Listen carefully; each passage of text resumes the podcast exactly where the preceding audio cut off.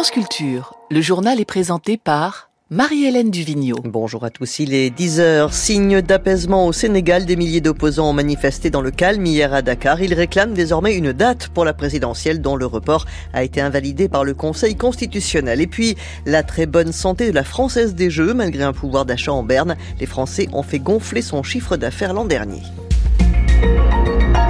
Après deux semaines de tension, que peut-il désormais se passer au Sénégal Si des milliers d'opposants ont pu manifester dans le calme hier à Dakar, signe d'apaisement après le report de la présidentielle du 25 février, ensuite invalidé par le Conseil constitutionnel, la situation reste incertaine. Le président Macky Sall s'est engagé à organiser l'élection dans les plus brefs délais, insuffisant pour les manifestants qui veulent un calendrier, Théa Olivier.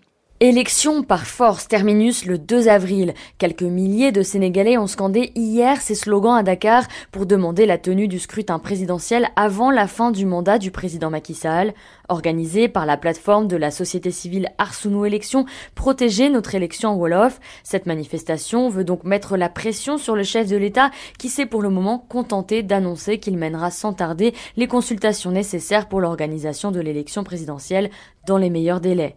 Toute la question est donc de savoir quand les électeurs sénégalais pourront aller voter.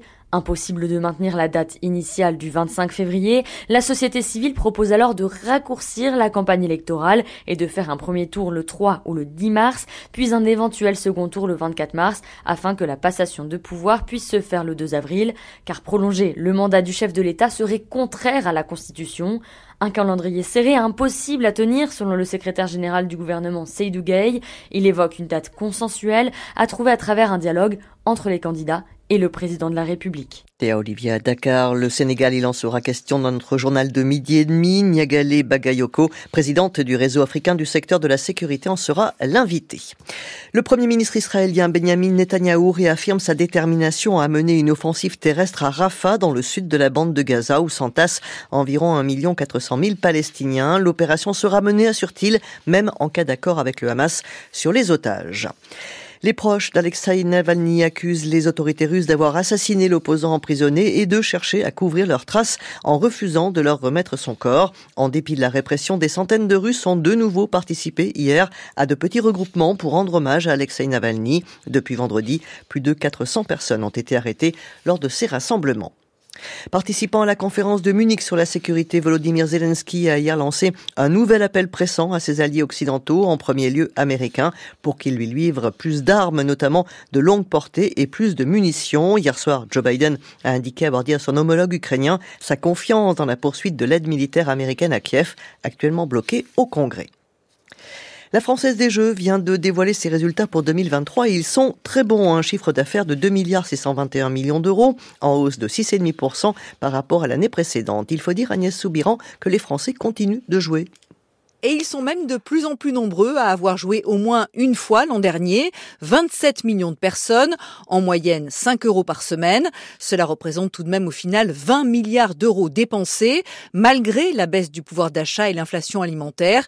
Ce qu'explique Stéphane Palaise, la PDG de la Française des Jeux. On a constaté qu'effectivement, les gens maintenaient leurs dépenses de jeu parce qu'elles représentent une toute petite partie de leur budget.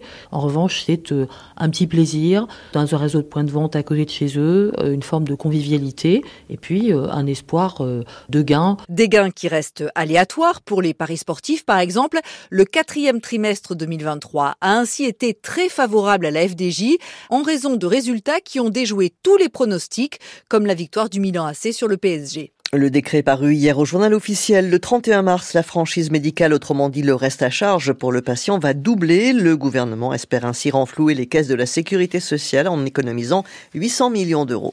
L'ancien directeur de Frontex, l'agence de l'Union européenne chargée du contrôle des frontières, rejoint le Rassemblement national pour les élections européennes de juin.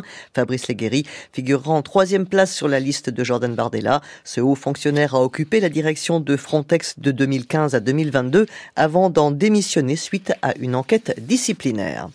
Le temps aujourd'hui gris et humide sur une large moitié nord avec quelques éclaircies tout de même dans le nord-ouest, plus lumineux au sud où le ciel se couvrira en fin d'après-midi. Les températures au meilleur de la journée, 11 à 16 degrés du nord-est au sud-ouest jusqu'à 18 à 20 le long de la Méditerranée.